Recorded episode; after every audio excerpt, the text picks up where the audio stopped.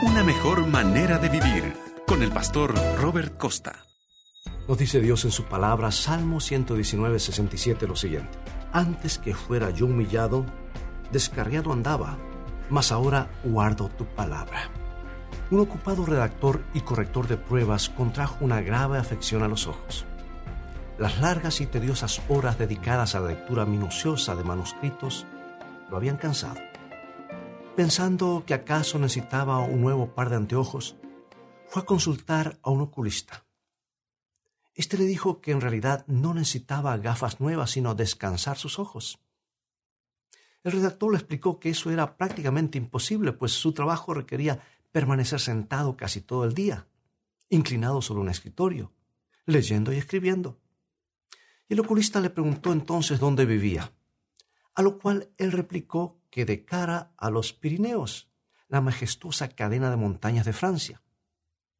Ah, vaya a su casa y trabaje como de costumbre, prescribió el oculista. Pero cada hora deje su escritorio y vaya al porche a mirar un rato las montañas. Mirarlas a lo lejos descansará sus ojos, después de tanto forzarlos en la lectura de manuscritos e impresos. Sí, a veces también nosotros necesitamos mirar a lo lejos.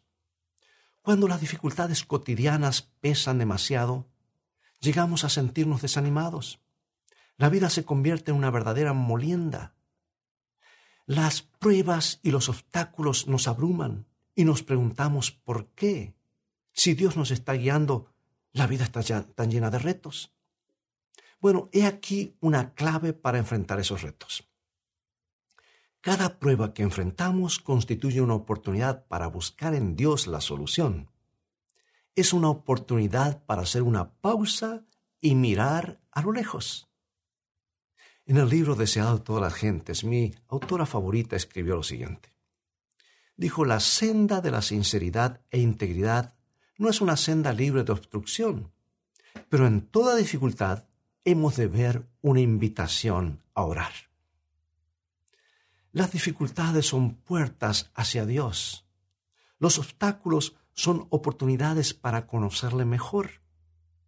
Las pruebas son instrumentos de enseñanza que nos revelan defectos de los que antes no nos habíamos percatado. Y en otro libro, la autora comenta, dice, las pruebas y los obstáculos son los métodos de disciplina que el Señor escoge y las condiciones que señala para el éxito has puesto a pensar en esto?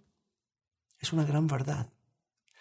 Podemos testificar con el salmista David, antes que fuera yo humillado, descarriado andaba, mas ahora guardo tu palabra. Bueno eres tú y bienhechor.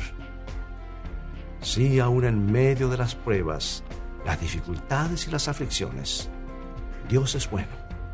Así que animémonos a mirar a lo lejos porque en Él todos nuestros problemas se ponen en perspectiva, porque en Él vemos la vida con más claridad y en Él tenemos siempre una mejor manera de vivir.